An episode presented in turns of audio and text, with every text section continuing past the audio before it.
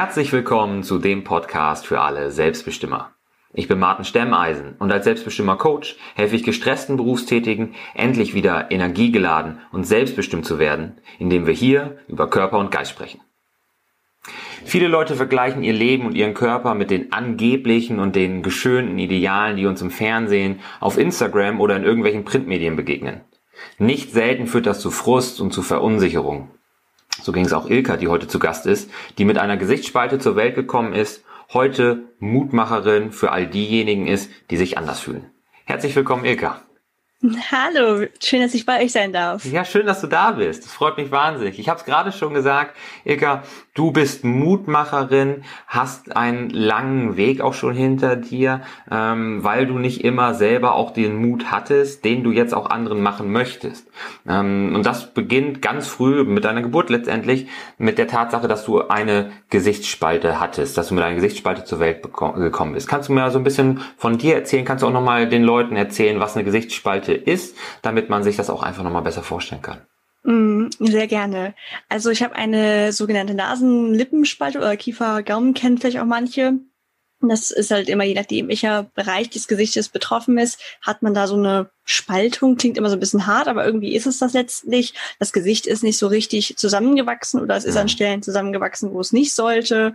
Also bei mir war zum Beispiel die Atemwege in der Nase komplett zugewachsen. Ich konnte also gar nicht durch die Nase atmen, hatte dafür aber unter der Nase, quasi so zwischen Lippen, Oberlippe und Nase, war bei mir dann keine richtige Verbindung entstanden. Also ah, da ja. konnte ich quasi meine, äh, meine Zähne und so durchsehen wenn ich da welche gehabt hätte als Baby. Mhm. Und ähm, das wurde dann halt mehrfach operiert, auch nicht wahnsinnig oft. Also ich glaube zweimal als Säugling, dann hatte ich noch eine Operation in der Grundschule und eine mit 20. Also jetzt auch nicht, dass ich so einen riesen OP-Marathon in kürzester Zeit hinter mir hatte oder so. Ich hatte auch nie eine wirkliche Lebensgefahr, nachdem ich erstmal durch die Nase atmen konnte. Und hatte dennoch einfach immer das Gefühl, dass ich ganz anders bin. Mhm. Dabei war ich eigentlich ja nur optisch ein bisschen anders. Ich würde sagen, da, da gibt es ja noch viel krassere Fälle, dass man auch wirklich von Meter Entfernung sieht, oh, die Person weicht aber von dem ab, was man so in den gängigen Werbungen sieht oder so. Mhm. Das hat man bei mir schon ja eher aus der Nähe erst gesehen. Und dennoch habe ich mich immer wahnsinnig anders gefühlt und würde halt auch sagen, eigentlich hat mir das Gefühl keiner außer mir selber gegeben. Ich habe vielleicht mal einen fiesen Spruch bekommen, aber wer hat den nicht? Das sage ich auch immer extra dazu. Also ich finde es auch mal schade, wenn ich so ein bisschen als Mobbing-Opfer so dargestellt werde, weil das war ich definitiv nicht. Also quasi mein Mobbing war intern. Ich habe mich selbst gemobbt, aber äh, ich hatte noch schlimmer. Ja, ich hatte ein ganz, ganz liebes Umfeld, hatte tolle Freunde, bin kein Einzelgänger gewesen und finde es deswegen ganz spannend, auch mal auf die Perspektive zu gucken, was ist denn, wenn man selbst sein größter Feind ist. Hm. Ja, das finde ich auch ganz, ganz spannend, was man sich selber eben auch für Stolperfallen aufbauen kann. Ne? Viele Probleme entstehen ja auch einfach zwischen den eigenen Ohren und kommen gar nicht von außen, sondern haben was damit zu tun, wie wir die Signale von außen deuten oder deuten wollen, um sie eben auch als Bestätigung für irgendwelche Annahmen zu nehmen. Ne? So, ja, guck mal, der findet mich blöd, der findet mich hässlich, wie auch immer. Trotzdem kann ich mir natürlich vorstellen, dass gerade das Gesicht, wenn man da ähm, wie du sagst, vom Ideal abweicht, ähm, dass dann das besonders zu schaffen machen könnte, weil das natürlich das ist, wo man auch als erstes hinschaut, ne? anders als vielleicht, sagen wir mal, der Fuß oder die Hand, die äh, erst auf den zweiten Blick vielleicht erkenntlich wird, dass da ähm, ein Finger fehlt oder dass man Klumpfuß hat oder so äh, fällt das Gesicht natürlich sehr schnell ins Auge. Hattest du das Gefühl, dass das die Leute Mm, dass sie ein bisschen Berührungsängste hatten, wenn die dich nicht kannten? Oder gab es da eigentlich nie Schwierigkeiten? Mm, ich glaube, es gab solche und solche. Es gab bestimmt schon ein paar, die da so eine gewisse Berührungsangst hatten. Einige ab einem gewissen Alter hatten auch einfach eine Hemmschwelle zu fragen. Also ich hatte mhm. das manchmal, das fand ich sehr interessant, dass ich Leute echt schon zwei bis drei Jahre flüchtig kannte, also so auf Bekanntschaftsgrad, mhm. und sie dann erst gefragt haben, was denn eigentlich ist. Oder nur wenn ich dann mal von mir aus eine Andeutung gemacht habe, so, ach ja, wollte ich schon immer fragen, was ist eigentlich so, dass sie so eine ganz große Hemmschwelle hatten, das Thema anzugehen, um mich nicht irgendwie zu verletzen. Ja. Ähm, als Kind habe ich die Erfahrung halt gar nicht gemacht, weil Kinder fragen immer einfach direkt. Ja. Und deswegen habe ich mir halt auch angewöhnt, da einfach direkt darauf zu antworten, weil es ist ja auch nichts Schlimmes und man kann das ja einfach ehrlich erzählen. Also ich hatte nie, zum Beispiel nie ein Problem, wenn mich jemand danach gefragt hat, warum ich so aussehe in den ersten fünf Minuten. Also das, das sind ja auch, aber das sind Menschen auch sehr unterschiedlich. Ich weiß, dass manche Menschen das zum Beispiel stört, weil sie sich dann sehr auf ihr Gesicht reduziert fühlen. Also mhm. da gibt es, glaube ich, keinen einheitlichen Weg.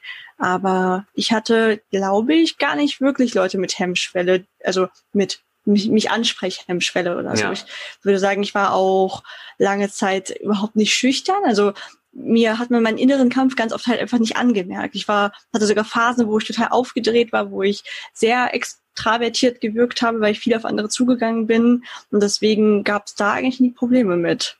Ja, das ist natürlich dann umso spannender zu sehen, dass du in der ähm, Fremdwahrnehmung sehr extrovertiert rüberkommst und sehr quirlig, sehr lebendig, offen und dann auf der anderen Seite sagst, dass du halt in dir einen Kampf ausgetragen hast. Ne? Mhm. Wie, wie kommt da dieser Zwiespalt zustande? Kannst du dir das erklären, dass du sagst, ähm, dass Warum hat man dir, dir das nicht angemerkt, dass du selbst so unzufrieden warst oder so verunsichert warst? Hm, ich denke erstens, weil es natürlich auch nicht permanent ist. Mhm. Also ich habe es vor allem halt im Moment, wenn ich auf neue Leute zugehe. Also habe ich jetzt ja nicht mehr, hatte ich damals halt. Und das ist ja gar nicht so oft der Fall. Mhm. Also dein Umfeld, das kennst du ja einfach irgendwann gut. Ich habe mir gesagt, ich habe mich so in meiner Komfortzone bewegt. Ich hatte meine Freunde, ich hatte meine Familie, die haben sich jetzt auch nicht wahnsinnig oft gewechselt. Und dadurch hat der, hat da ja keiner mehr gemerkt, dass ich vielleicht irgendwie dann zur Pubertät hin doch immer schüchterer wurde, weil die mussten mich ja gar nicht neu kennenlernen. Ja. Und bis zur Pubertät war ich halt auch echt nicht schüchtern. Also da würde ich sagen, bin ich mit jedem Menschen gleich gut ins Gespräch bekommen, sogar so gut, dass ich ganz oft quasi so einen so einen Korb bekommen habe. Also dass ähm, ich bei, dass ich weiß, dass ich mich mit anderen Mädchen treffen wollte und ich glaube, die hatten tatsächlich halt einfach oft keine Zeit oder so. Mhm. Und dann habe ich das aber immer gleich auf mein Gesicht bezogen. Und erst so die vielen Erfahrungen, die ich aber immer dann so auf mein Gesicht interpretiert habe, haben mich mhm. dann, glaube ich, immer verschlossener gemacht. Also ich glaube, das waren einfach Menschen in dem Alter, also die ich damals angesprochen habe, die wirklich sehr, sehr busy waren, die eine Million Hobbys hatten. Und ich habe es dann halt wirklich immer so auf mich bezogen, gesagt, die, das ist eine Ausrede, die wollen mich nicht treffen. Ja. Und ähm, man konsumiert ja auch immer mehr. Also als Kind guckst du vielleicht noch so ein paar Zeichentrickserien. Irgendwann guckst du immer mehr mit ich sag mal, echten Menschen. Ja. Guckst vielleicht auch so hoch wunderbare Serien wie Germany's Next Topmodel oder so und denkst immer so, hm, wie Leute wie mich gibt's da nicht. Bin ich mhm. falsch? Und je älter man wird, desto weniger findet man sich in den Medien repräsentiert und deswegen wurden meine Zweifel, glaube ich, auch immer größer. Ja, das ist ja auch spannend, was du gerade sagtest mit den Mädchen, die wahrscheinlich einfach gar keine Zeit hatten, mhm. dass du das dann auf dich bezogen hast. Ne? Das knüpft ja auch an den Punkt an, den ich vorhin schon kurz gesagt habe, dass man halt auch nach Beweisen für das sucht, was man sich innerlich eigentlich schon zurechtgelegt hat. Ne? Mhm. Äh, irgendwelche Glaubenssätze, die man einfach bestätigt sehen will und die man gar nicht groß anfechtet in sich selber, obwohl du ja, wie du sagst, auch einen Kampf in dir ausgetragen hast. Ne? Und jetzt hast du auch davon gesprochen, dass du dich dann in diesen ganzen Modedingern, also Germany's Next Top Model, Magazinen und allen möglichen Medien letztendlich, also muss ja nicht mal nur auf Mode beschränkt sein, mhm. nicht so wiedergefunden hast. Ne? Leute wie mich gibt's da nicht, hast du gesagt. Trotzdem würde ich noch mal kurz einen Schritt zurückgehen auf die Zeit, in der du noch nicht so schüchtern warst, also eher die Kindheit. Mhm. Hattest du da trotzdem schon diesen inneren Kampf oder ist der auch erst mit der Pubertät gekommen, als du eben gesehen hast, Leute wie mich, die gibt's halt selten oder die gibt's halt nicht im Fernsehen? Mm, ich glaube, es kam immer mal wieder hoch, weil mhm. man sich ja einfach auch selbst immer mehr wahrnimmt. Also man guckt halt, glaube ich, immer bewusster in den Spiegel, je älter man wird.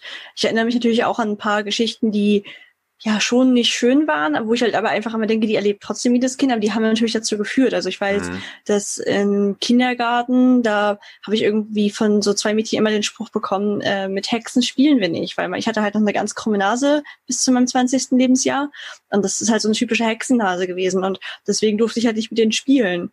Mhm. Und ähm, Kinder aber sowas passiert, ja, total. aber, aber das passiert halt allen Kindern und ähm, das oder die meisten Kindern. Und mhm. deswegen würde ich halt sagen, ich hatte keine härtere Kinder als andere, aber wenn ein anderes Kind dann vielleicht gemobbt wird, dann denkt, oder nicht gemobbt, äh, kurz so einen Spruch bekommt, dann denkt es sich, okay, hm, die beiden sind doof, ich spiele mit den anderen und die, die würden den Spruch vielleicht nicht so auf sich persönlich beziehen. Und mit diesem Hexenspruch haben sie natürlich genau meinen wunden Nerv getroffen. Und dann bin ich vielleicht mhm. nach Hause gekommen zum ersten Mal in meinem Leben und habe ins Spiel geguckt und gedacht, ach, wieso ist meine Nase eine Hexennase? Wie, wieso sagen die denn sowas? Und befasst man sich ja erst damit. Hm. Du kommst ja nicht auf die Welt und denkst direkt, ich habe eine Hexennase. Du weißt ja nicht mal, was das ist. Ja, genau. Und ich glaube, deswegen, je mehr so eine blöden Sprüche gekommen sind, die jeder Mensch hört, haben sie halt in mir aber eine stärkere Verunsicherung ausgelöst, als sie halt es vielleicht in jemandem auslösen würden, der ein symmetrisches Gesicht hat. Hm, verstehe.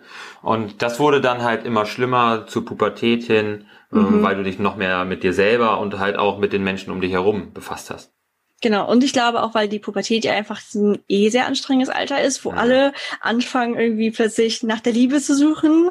Also so war es bei mir auf jeden Fall, bei meinen Freundinnen. Vielleicht ist es bei Jungs meistens ein bisschen später, aber. Ein bisschen später, weiß, ja, sehr wahrscheinlich. Bei uns so mit, mit, mit 14 waren Jungs halt das, das Oberthema und es ging eigentlich nur darum, wer das erste Mal mit einem Jungen geht und so, wie das halt so da war. Und ich habe mich halt total äh, verloren in dieser ganzen Diskussion gefühlt. Habe immer mhm. gedacht, oh Gott, alle reden darüber, es ist ja wohl klar, dass mich keiner haben wollen wird. Was mache ich denn, wenn plötzlich alle einen haben, nur ich nicht? Und habe mir wahnsinnig viel Stress gemacht mit diesem Aspekt des einen Kerl finden so. Hm. Und du, das waren dann halt auch Selbstzweifel.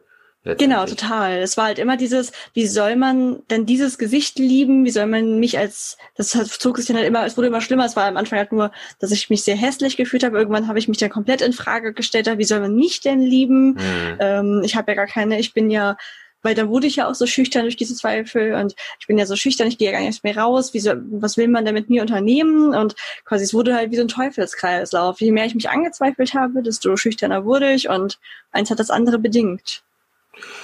Und jetzt sagst du, das war ein Teufelskreis. Mhm. Und das klingt auch echt nicht gut, so was du da beschreibst. Wie bist du denn da langsam, aber sicher denn auch rausgekommen, Ilka? Es, es hat auf jeden Fall lange gedauert. Also es ist, war so, dass ich dann, weiß ich nicht, die, ich habe tatsächlich dann relativ früh einen Freund gehabt. Ich glaube, weil ich einfach so verzweifelt gesucht habe, dass ich dann wirklich einen hatte und habe aber gemerkt, das ist jetzt auch nicht die Lösung. Also ich war dann halt in dieser Beziehung einfach total unglücklich, hm. weil ich quasi einfach meinen, meinen geringen Selbstwert daran erkannt habe, dass ich ganz, ganz, ganz krass eifersüchtig war. Das ist was, womit okay. ich jetzt zum Beispiel gar nicht mehr zu kämpfen habe.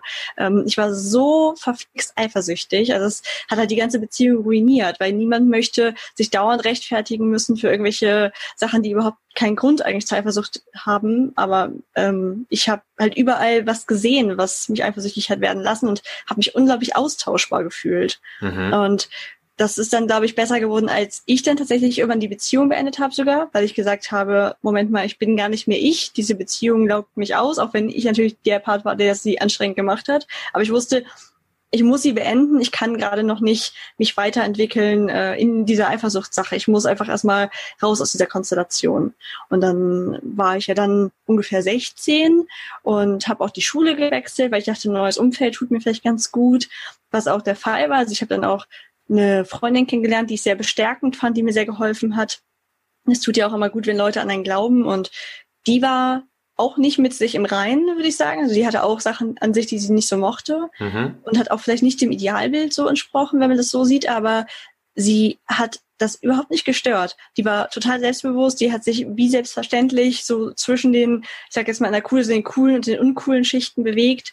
Und das war für mich eine wahnsinnige Inspiration, weil ich das so gar nicht kannte. Ich dachte, es bleibt mir gar nichts anderes übrig, dieses Leben zu leben, was ich führe. Okay. Und sie hat mir dann gezeigt, Moment mal, wie ich wahrgenommen werde, habe ich zu 100 Prozent selbst in der Hand, wie ich mich gebe. Und das war, glaube ich, ein richtiger Gamechanger, sie kennenzulernen.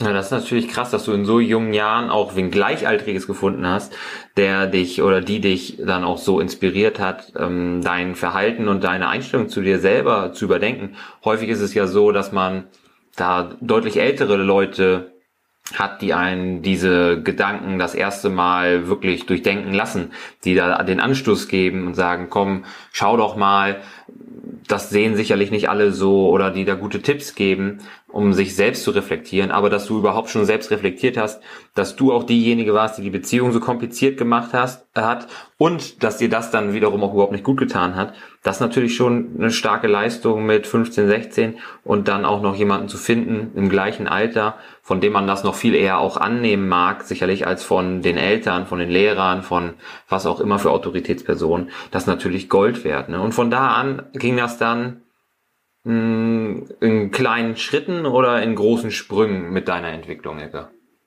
Mm, ich würde schon eher sagen, in großen Sprüngen, aber immer wenn wieder was anderes passiert ist. Also mhm. es gab immer einen äußeren Trigger für eine Entwicklung bei mir. Diese Freundin war definitiv der erste. Und als ich dann mein Maschinenbaustudium begonnen habe, da hatte ich die Situation, dass ich, ich habe das dual gemacht, das heißt, ich hatte so eine feste Ausbildungsgruppe mhm. aus Jungs. Ähm, ich sage mal Jungs, weil es waren halt größter Jungs und die waren etwas rauer im Umgang, als ich es gewohnt war. Also ich war, bin eher so ein höflicher, zurückhaltender Mensch gewesen und die waren halt, äh, für die war das der gute Umgangston, sich quasi zu beleidigen. und äh, ich kam am Anfang gar nicht damit klar. Ich war total aufgeschmissen und habe mich in meinem Selbstmitleid gesuhlt. Ich habe das schon wieder alles auf mich bezogen. Ich habe quasi im ersten Moment nicht gesehen, dass die sich ja auch alle beleidigen, sondern ja. ich habe vor allem gesehen, dass sie mich beleidigen und äh, war dann die ganze Zeit verunsichert und dachte, wie, wie kann mir das schon wieder passieren? Wie kann ich schon wieder wo sein, wo die Leute doof zu mir sind? Und habe mich richtig in meinem Selbstmitleid gesuhlt und Irgendwann habe ich aber gemerkt, Moment mal, die sind zu sich auch so und ich interpretiere das nur total krass auf mich, aber die, ich bin gar kein Opfer. Ich werde behandelt wie alle anderen auch. Das wollte ich doch immer. Wenn die beleidigt werden, okay, dann werde ich halt auch beleidigt. Das gehört hier anscheinend dazu. Ja. Und äh, hat dann begonnen, einfach aktiv zu sagen, dass aktiv zu beleidigen. tatsächlich ja. ich habe einfach irgendwann zurückgepöbelt. Aber ich habe mir halt überlegt, okay, wie wie möchte ich denn sein? Also habe mir eine, ich sage immer, ich habe mir die Mutilka erschaffen. Das war tatsächlich ein sehr mhm. wichtiges Werkzeug für mich. Ich habe mir ausgemalt, wie ich in diesen Situationen reagieren möchte, weil ich war halt immer so ein bisschen gelähmt. Ich war halt so höflich, ich hätte niemals einfach zurückgepöbelt. In der Situation ist mir nie eine Antwort eingefallen. Also habe ich die, die typischsten Muster immer wieder durchdacht und habe mir überlegt, okay, wie kann ich denn schlagfertiger werden? Wie mhm. kann ich probieren, mir die Sachen weniger zu Herzen zu nehmen? Und habe mir halt diese diese Version von mir erschaffen, die ich sein möchte. Ja. Und die habe ich mich immer wieder erinnert und habe mir auch wirklich, ich bin ein sehr visueller Mensch, immer wieder ausgemalt, wie, wie ich dann handeln würde. Und das habe ich dann einfach angefangen. Und das hat den, den allergrößten Unterschied in meinem Leben gemacht.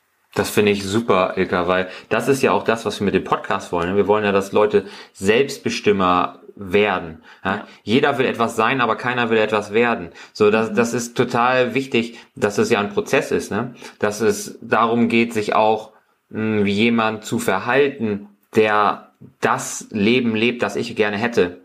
Und das geht nur, indem ich auch selber wirklich mein Verhalten verändere. Und indem du die Mutilka geschaffen hast, die Version, die du gerne sein möchtest und dir überlegt hast, wie lebt denn die Mutilka, wie handelt die Mutilka, wie denkt und wie spricht sie gegebenenfalls.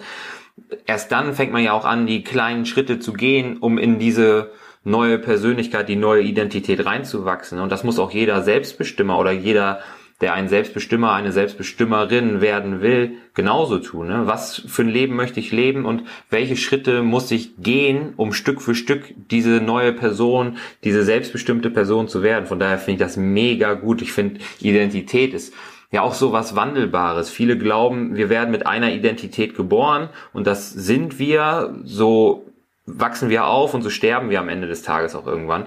Dabei ist Identität total formbar. Wir werden ja, wir nehmen Identität an, je nachdem, wo wir geboren werden, wann wir geboren werden, von wem wir geboren werden, wie wir aufwachsen und so weiter. Wir saugen das alles auf und all das, mit wem wir uns umgeben und so weiter, formt dann letztendlich die Identität und da spielen auch viele Einflüsse von außen eine Rolle die wir aber, was du ja auch mehrfach jetzt schon gesagt hast, selber interpretieren oder deuten können auf die eine oder die andere Art und Weise. Und das macht natürlich auch was mit unserer Identität. Ne? Sind wir die Schüchternen, weil wir eingeschüchtert werden? Oder sind wir die prolligen, motzigen Leute, weil wir das, was wir von außen kriegen, ganz anders deuten und auch ganz anders dann in eine Handlung umsetzen. Von daher finde ich das total stark. Kannst du da so ein paar Beispiele geben, konkretere Beispiele, was du gemacht hast, um von der schüchternen Ilka zur Mut-Ilka zu werden? Mhm. Also ich habe mir zum Beispiel überlegt, dass ich, wenn ich in einem Raum sitze, auf jeden Fall mit den Menschen reden will, so banal das klingt, weil ich war, ich mag Stille. Also ich bin manchen Menschen Stille ja sehr unangenehm mhm. und die suchen halt immer direkt Themen. Und wenn es diese Stille gibt, dann denken die auch so, hm, irgendwas ist komisch hier. Und das ist halt bei den meisten Menschen so. Das heißt, sie kommen eigentlich nicht damit klar, in einem Raum neben mir zu sitzen und nur zu schweigen. Ich finde die Stille total angenehm, aber habe mich jetzt einfach aufgerafft, immer ein Thema zu suchen. Ja. Ich bin zwar echt nicht der Smalltalk-Mensch, aber es gibt Dinge, die, die vereinfachen das einem einfach. Und ich probiere dann halt jetzt auch nicht über das Wetter zu reden oder so, weil das fühlt sich für mich halt falsch an. Mhm. Ich probiere dann einfach ich bin zum Beispiel, ich kann sehr gut direkt mit Fremden in Deep Talk starten, sage ich mal. Es stört mich voll nicht. Also ich bin jetzt nicht so, dass ich jemanden an der Bushaltestelle äh, frage, wie sein Leben war oder so, so meine ich das jetzt nicht. Äh, aber ich spare mir halt schon viele Oberflächlichkeiten, wo ich denke, die, die, das ist doch nur ein formaler Austausch, eigentlich ja. interessiert es keinen und frage dann halt Sachen, die mich in dem Moment wirklich interessieren. Ja. Natürlich erstmal trotzdem ein bisschen aus der Entfernung äh, und nicht gleich ganz tief greifen, damit die Leute sich nicht überrumpelt fühlen. Ähm, aber ich zwinge mich halt einfach wirklich, auch wenn ich mich aufraffen muss, Leute anzusprechen. Ähm, des Weiteren habe ich mir angewöhnt, dass ich, wenn ich eine Aussage höre, die ich halt auf mich beziehe, dass ich wirklich nochmal ganz genau überlege, okay, was sagt die Person denn sonst? So sagt die das vielleicht auch zu anderen ähnlich und meistens komme ich zu dem Schluss, dass das eigentlich ziemlich normal ist. Mhm. Also ich habe zum Beispiel einen Freund, der sagt immer, wenn man eine nicht ganz so lustige Aussage gebracht hat, haut er dann halt auch immer direkt raus so, wow, Hammer Story. Und dann habe ich immer gedacht, so, oh Gott, ich bin der unlustigste Mensch der Welt. Und habe das so voll persönlich genommen. Und dann habe ich aber auch immer gemerkt, dass er das zu allen anderen, habe ich einfach bewusst mal darauf geachtet, auch permanent sagt. Ja. Und schon finde ich es halt weniger schlimm, weil ich die Eigenschaft zwar immer noch ein bisschen gewöhnungsbedürftig finde, aber sie immerhin nicht mehr auf mich beziehe. Und ja, das sind jetzt so zwei Beispiele, die mir direkt einfallen. Ja, finde ich super. Auch das Beispiel mit der Stille. Ich weiß da genau, was du meinst. Ähm, ich kann auch beides. Ich kann gut, so also ähnlich wie du anscheinend, ähm, auch schnell mit Leuten ins Gespräch kommen. Aber ich war zum Beispiel mal mit einem Kumpel zwei Wochen auf Island, habe so eine Hochlandtour im Jeep gemacht. Es gab Tage, da haben wir das letzte Mal beim Frühstück gesprochen und das nächste Mal dann irgendwann um 14 Uhr, wenn wir eine Pinkelpause machen wollten oder so. Ähm, das war ein super Urlaub. Also wir reden da heute noch von, dass wir kaum geredet haben und dass es so ein toller Urlaub war. Von daher Stille kann auch was unglaublich aufladendes, energiespendendes sein. Aber es gibt, wie du schon sagst, jede Menge Leute, denen anfängt irgendwie alles zu jucken, wenn die irgendwo sitzen und es so eine Stille gibt, mit der sie nicht können. Ja, das ist ganz, ganz spannend. Mhm. Und du hast dann halt für dich die, die Mut-Ilka erschaffen und bist auch immer weiter in diese Rolle reingewachsen. Ne? Und hast dann dich also anders gegeben in diesen Kontexten, die dich vorher vielleicht eingeschüchtert haben. Und nach außen hin warst du ja aber für viele sowieso schon eher extrovertiert, eher offen, ja, schüchtern und höflich vielleicht, aber jetzt, man hat dir deinen Kampf, wie du es vorhin gesagt hast, auch nicht angesehen. Wie hat diese Mut-Ilka, die sich jetzt außen auch anders verhalten hat, sich denn auch auf das Innen ausgewirkt bei dir? Sie hat halt dazu geführt, dass ich wirklich angefangen habe, mehr an mich zu glauben, dass ich einfach gemerkt habe, die Glaubenssätze, die ich mir aufgebaut habe, die sind ja totaler Blödsinn. Und mhm. das ist total erschreckend am Anfang, wenn man sich überlegt, dass man 20 Jahre seines Lebens damit verbracht hat, sich selber irgendwie so klein zu reden und für uncool zu befinden und so und dann einfach zu merken, hey, ich bin ja genauso, ich komme genauso an wie alle anderen auch. Also ich habe keine schlechteren Chancen im Leben oder so. Mhm. Und das war am Anfang teilweise echt so ein bisschen erschreckend, weil man halt auch immer gesagt hat, ich habe sehr viel Zeit verschwendet in meinem ja. Leben aber letztlich immer natürlich noch eine, eine befreiende Sache, weil ich hoffe, ich werde nicht nur 30 und habe dann hoffentlich auch einige Jahre, in denen ich das auskosten kann. Und habe, glaube ich, einfach so ganz oft Aha-Momente gehabt, wo ich im Nachhinein dann gedacht habe, wow, das ist gerade echt passiert, das habe ich gerade echt gemacht. Oder ähm, das ist jetzt alles möglich, einfach nur, es hat sich ja wirklich nichts geändert. Ich habe nicht nochmal mein Umfeld gewechselt. Also es ja. ist alles gleich geblieben, bis auf diese Entscheidung, dass ich jetzt kein Opfer mehr sein möchte oder mich nicht selbst zum Opfer machen möchte. Und das fand ich Wahnsinn. Ja, die Verantwortung liegt am Ende des Tages bei einem selbst. Ne? Was macht genau. man daraus? Jeder kriegt irgendwie die Karten zugeteilt, aber wie man sie dann spielt, das liegt dann bei dir. Ne? Und Richtig. was du sagst, dass du dich nicht selbst zum Opfer machen möchtest, finde ich total wichtig und den Punkt kann ich nur unterstreichen, weil viel zu viele machen das auch zu gerne. Die machen sich auch in einer Opferrolle bequem. Es ist ja einfach zu sagen, dass immer die anderen schuld sind, dass man keine Zeit hat, um sich um die Gesundheit zu kümmern, sei es jetzt körperlich oder geistig, dass man keine Zeit hat für irgendwelche Herzensangelegenheiten oder so, weil immer die anderen schuld sind. Der Chef, der einem ein neues Projekt aufdrückt, der Partner, der einem nicht den Rücken frei hält zu Hause, was auch immer. Viele machen sich dann auch in dieser Opferrolle bequem und sind trotzdem unzufrieden ähm, und erklären sich das aber mit dieser Opferrolle. Und das ist einfach wichtig, dass für sich auch irgendwann, an welchem Punkt auch immer, mit 20 ist besser als mit 30, aber mit 30 ist auch immer besser, noch besser als mit 40, das einfach jetzt zu erkennen und die Vergangenheit da mehr oder weniger abzuhaken. Es lohnt dann auch nicht, der Zeit nachzutrauern, die man, wie du sagst, verschwendet hat. Ne? Klar, ist das schade drum, aber man kann es nicht mehr ändern. Man muss jetzt das Beste aus dem machen, was jetzt kommt. Ne? An dieser Stelle teilen wir das Interview mit Ilka in zwei Teile. Wenn du den zweiten Teil nicht verpassen willst, und das solltest du auf gar keinen Fall, und wenn du auch ansonsten weitere Denkanstöße und Impulse für dein selbstbestimmtes Leben erhalten willst, dann vergiss nicht jetzt unseren Podcast zu abonnieren. Und was das Thema Selbstzweifel angeht, da weißt du natürlich genauso gut wie wir, dass das ein leidiges Thema ist. Es gibt da diese kleine, nervige Stimme in deinem Kopf, die dich ausbremst, die dich sabotiert, die wir Conny nennen. Und Conny macht dir das Leben schwer. Um etwas dagegen tun zu können, musst du natürlich erstmal wissen, wie viel Conny steckt in dir, wie laut ist diese Stimme. Und dafür haben wir einen kostenlosen Selbsttest entwickelt, der dir in acht Fragen das Ergebnis ausspuckt, wie viel Prozent Conny in deinem Kopf stecken und was du dagegen tun kannst. Den Link zum Selbsttest, genauso wie alle Links zu Ilka, findest du hier in den Shownotes. Also, finde raus, wie viel Conny in dir steckt und sei dein Selbst best immer.